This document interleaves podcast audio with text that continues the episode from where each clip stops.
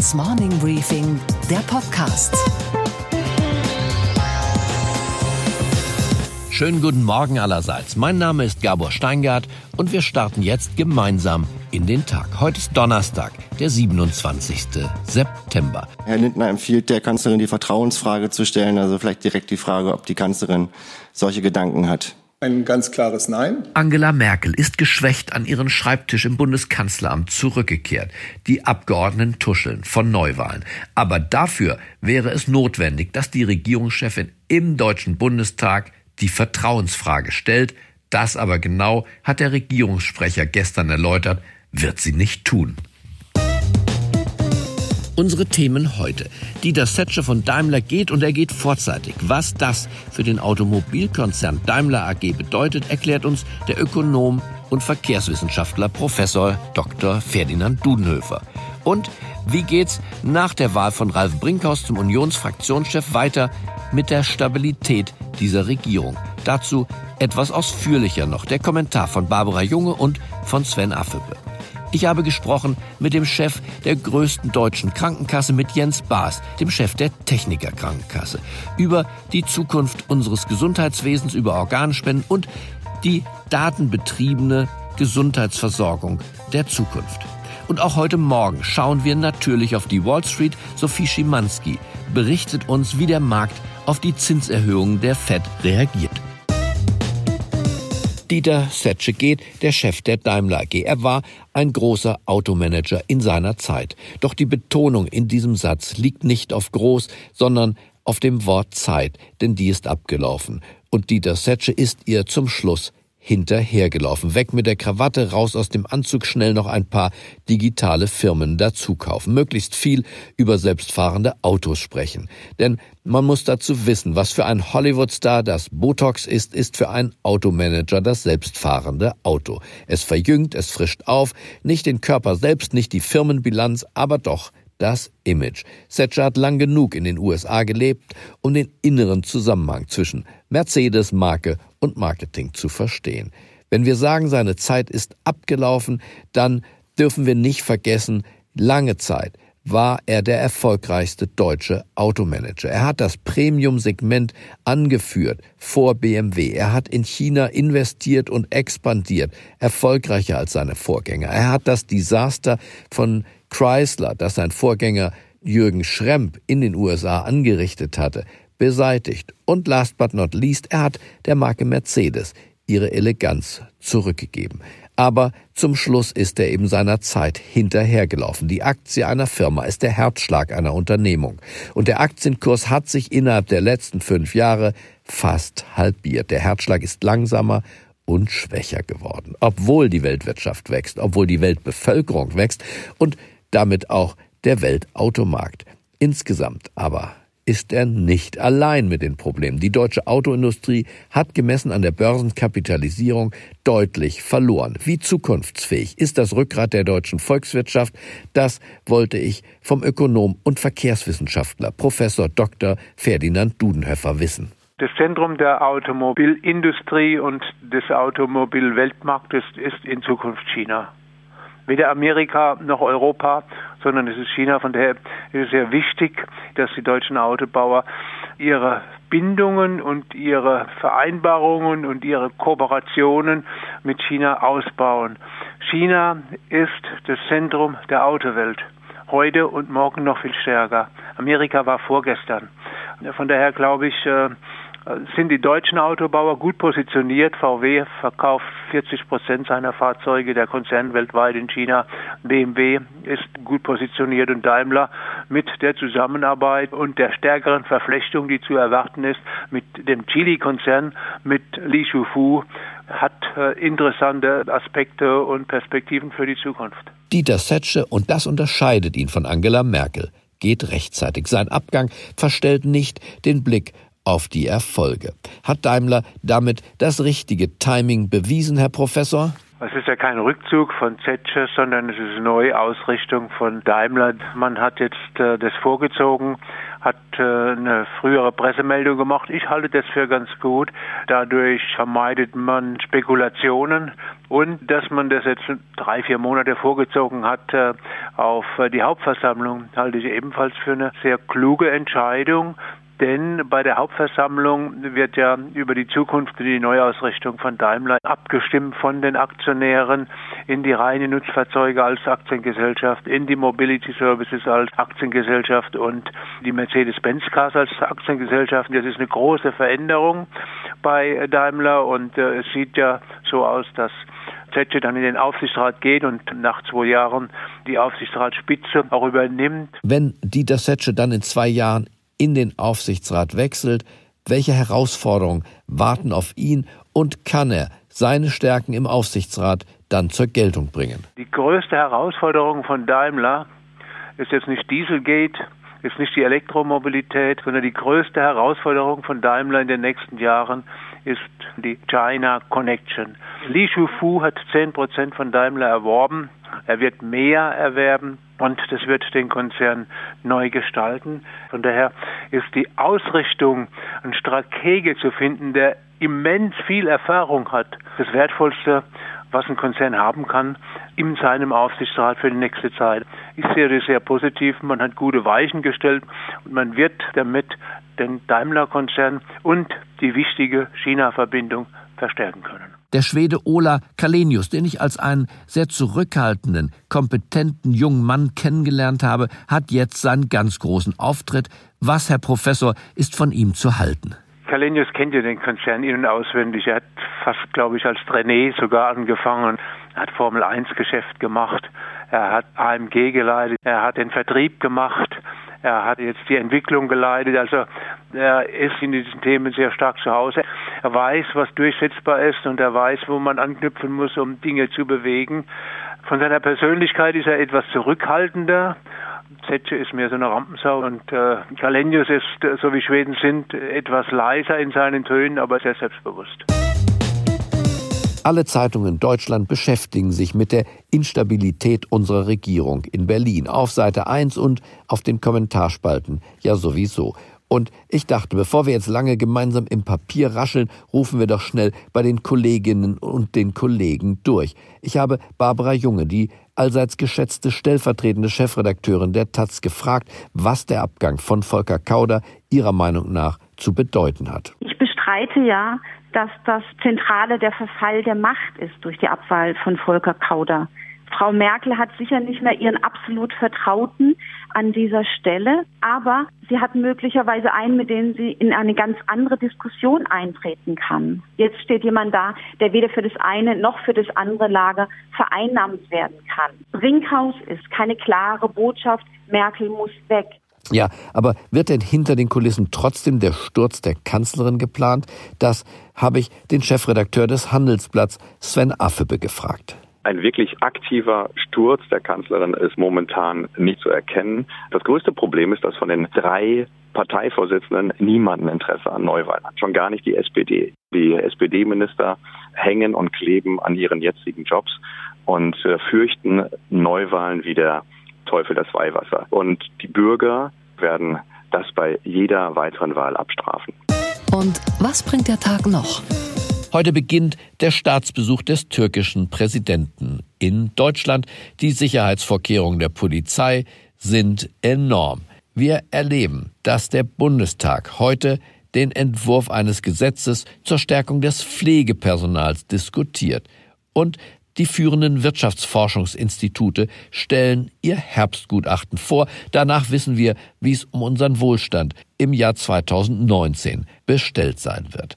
Dann erwarten wir, dass das Bundeskriminalamt uns ein ungeschminktes und präzises Lagebild zur Cyberkriminalität im Jahre 2017 gibt. Die Cyberkriminalität, das sind die Verbrechen im Internet. Wir erwarten, dass in New York die Generaldebatte der UN-Vollversammlung fortgesetzt wird und in Washington beginnt der Showdown vor dem US-Senat im Fall des Kandidaten für das oberste Gericht. Und ja, auch das gibt es. Der Literaturnobelpreis 2018 ist abgesagt, denn die schwedische Akademie wird von einem Skandal erschüttert und die altehrwürdige Institution muss sich jetzt zunächst einmal neu erfinden.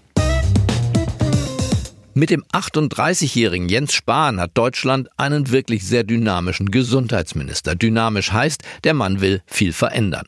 Die Regelung zur Transplantation von inneren Organen hat er ja bereits neu geregelt. Man muss Nein sagen, sonst ist man fällig. Auch beim Umgang mit unseren Patientendaten plant das Ministerium eine Reform. Grund genug, mit dem anderen Jens, mit Jens Baas zu sprechen. Jens Baas ist der Chef der größten Krankenkasse in Deutschland, der Techniker Krankenkasse und er ist von Hause aus selber Chirurg. Er hat in seinem Leben schon das ein oder andere innere Organ verpflanzt. Und Jens Baas ist digital, nicht langweilig. Kein typischer Krankenkassenfunktionär, den würde ich mich nicht trauen, ihn hier heute Morgen zu präsentieren, sondern ein moderner Manager, der von der Boston Consulting Group kommt, ein wirklicher Revolutionär, wenn es um ein datengetriebenes Gesundheitswesen geht.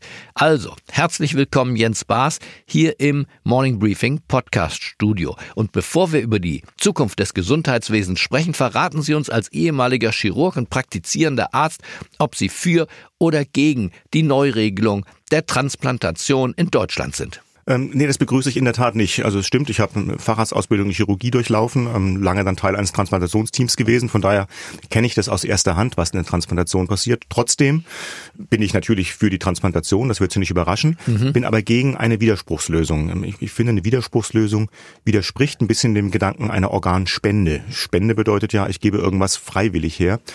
Und ich bin auch nicht sicher, ob es jedes Problem löst. Können Sie uns dazu ein Beispiel aus Ihrer ärztlichen Praxis erzählen?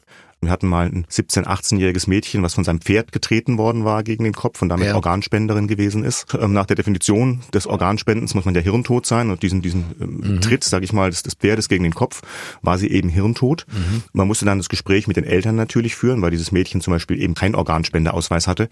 Solche Gespräche sind immer sehr, sehr schwierig, können Sie sich vorstellen. Diese Patientin sieht ja sehr lebendig aus, die ja. ist ja an der Maschine. Und, und die Eltern haben dann verfügt, dass das möglich war. So ist es, die Eltern haben verfügt, dass es möglich ist. Aber da ist doch das jetzige Gesetz so, dass man zu Wachzeiten, also bevor man auf der Straße unterm Pferd oder sonst wo liegt, erklärt ja oder nein. Genau, aber jetzt stellen Sie sich vor, was in dieser Situation passiert wäre mit der heutigen Regelung. Dieses Mädchen hatte eben nicht ja oder nein gesagt. Ja. Würde man jetzt dann heute sagen, naja, offensichtlich hat sie es ja gewollt.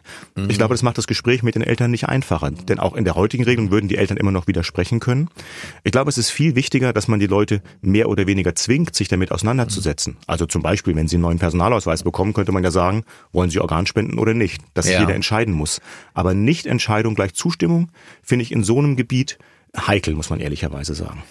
Wir sind ja groß in Deutschland auch im Herstellen von äh, Pillen und äh, Medikamenten aller Art. Ja. Wie verhält sich das künftig? Wird man überhaupt noch die Pille schlucken oder wird man in sich selber Regulatoren besitzen, die einem die äh, Stoffe zuführen, mhm. die man braucht, vielleicht auch zur Verhinderung von ja. Alzheimer, von Demenzerkrankungen und ähnlichem? Ja, ich glaube, auch da wird die Entwicklung hingehen. Wenn wir uns anschauen, ein ganz einfaches Beispiel Blutzuckererkrankte, dann ist das ja heute schon so. Früher musste jede Blutzuckererkrankte sich sein Insulin spritzen. Ja. Heute ist es eben so, dass viele eine Pumpe implantiert haben, die ihnen nach Bedarf und auch genau passend zu dem, was sie gerade brauchen, eine Insulin abgibt. Also schon eine Vorstufe von dem, was Sie gerade beschrieben haben.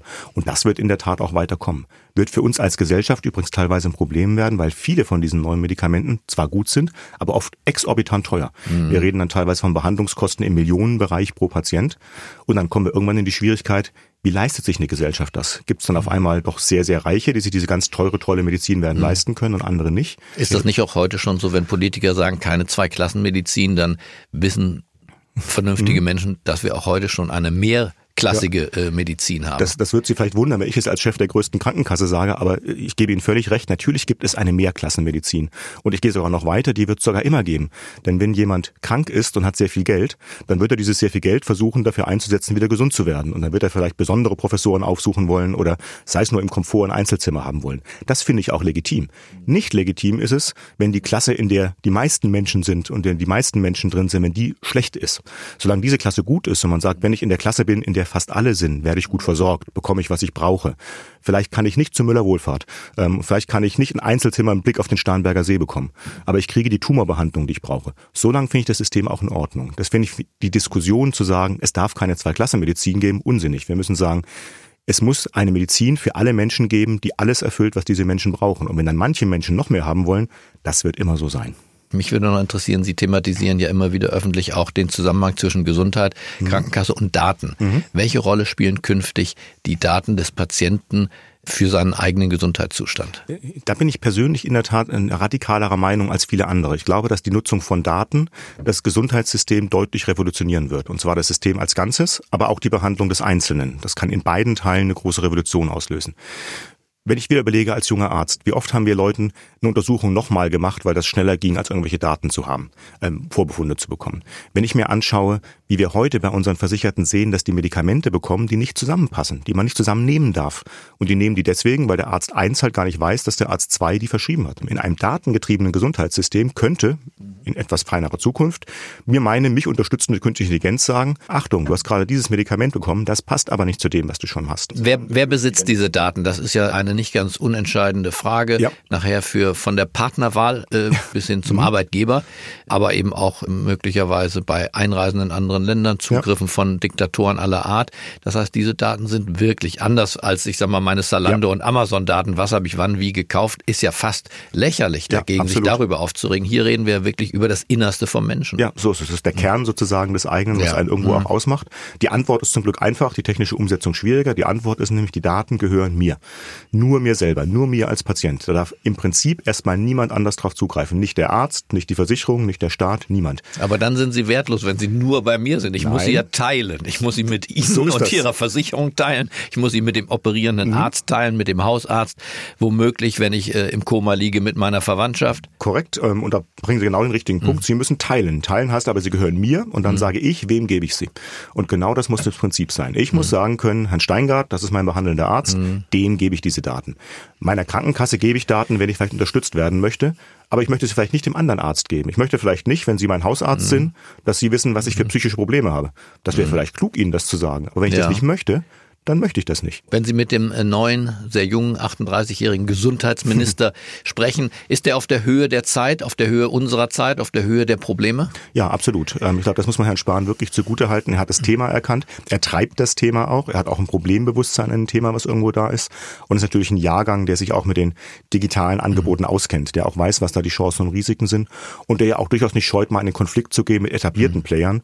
Denn auch das muss man ehrlicherweise sagen, dass wir in Deutschland so hinterher sind mit elektronischen Gesundheitslösungen liegt ja oft daran, dass viele Leute eben um Pfunde fürchten, wenn sowas kommt mhm. ähm, und damit eben keine Lust haben, solche Systeme voranzubringen. Ist er ein besserer Gesundheitsminister als die Vorgänger, die Sie ja auch im Amte schon erlebt haben? Er ist ein ganz anderer. Also es ist in der Tat mein vierter Gesundheitsminister, den ich im Amt erlebe. Ähm, mhm. Alles durchaus sehr unterschiedliche Persönlichkeiten.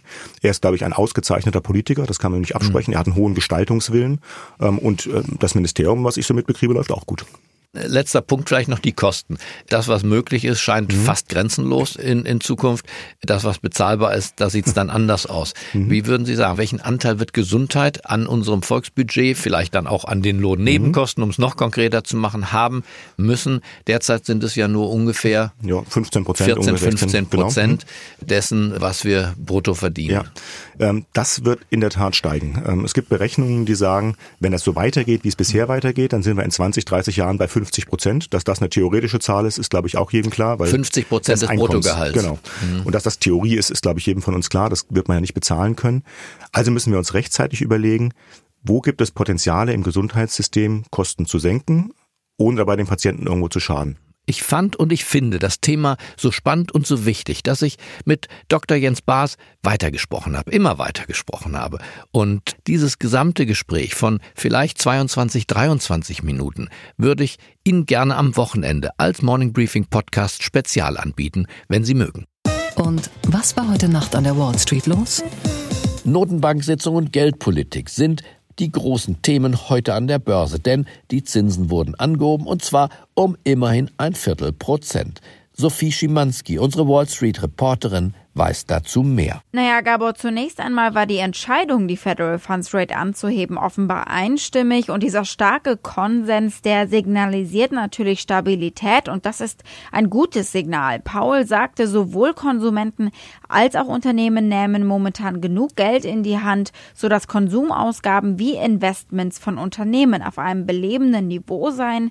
Er und seine Kollegen sehen außerdem einen starken Arbeitsmarkt. Die Inflation ist auf einem gesunden Level von rund zwei Prozent. Aktuell vielleicht ein bisschen mehr, weil der Ölpreis gerade anzieht, aber die Fed ist ziemlich zufrieden mit der US-Wirtschaft. Daran hat Paul keinerlei Zweifel gelassen. Das FOMC hat seine Wachstumsprognosen angehoben, weil sie sehen, dass die Steuersenkungen von Trump einen positiven Einfluss auf die US-Wirtschaft haben. Also man hält es hier ganz mit der Theorie der Angebotspolitik, bei der das Wachstum eben vor allem von den Marktteilnehmern der Angebotsseite kommt. Und deswegen sehen zwölf von 16 Mitglieder des Komitees eine vierte Zinserhöhung dieses Jahr bereits im Dezember. In 2019 könnten die Zinsen noch dreimal steigen, in 2020 noch einmal. Also, dass der Pfad momentan, den äh, Jerome Powell vorgezeichnet hat für die Geldpolitik und dann werden die Zinsen etwa bei drei Prozent liegen. Vielleicht ist das also jetzt der berühmte, aber ominöse, weil eigentlich nie definierte neutrale Zinssatz, der in einer gesunden Volkswirtschaft angemessen ist. Mit anderen Worten, die Fed weiß nicht, was dieser neutrale Zinssatz ist.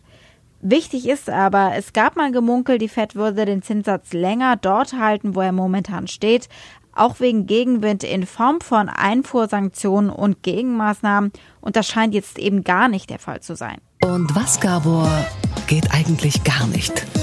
dass wir uns nur mit uns selbst beschäftigen, dass wir uns von der schlechten Laune, die im Regierungsbezirk von Berlin heimisch geworden ist, zufrieden geben und dabei vergessen, was sich auf der Weltbühne tut. Da hatte der französische Staatspräsident Emmanuel Macron seinen Auftritt. Auf der UN-Vollversammlung brach er eine Lanze für die internationale Zusammenarbeit.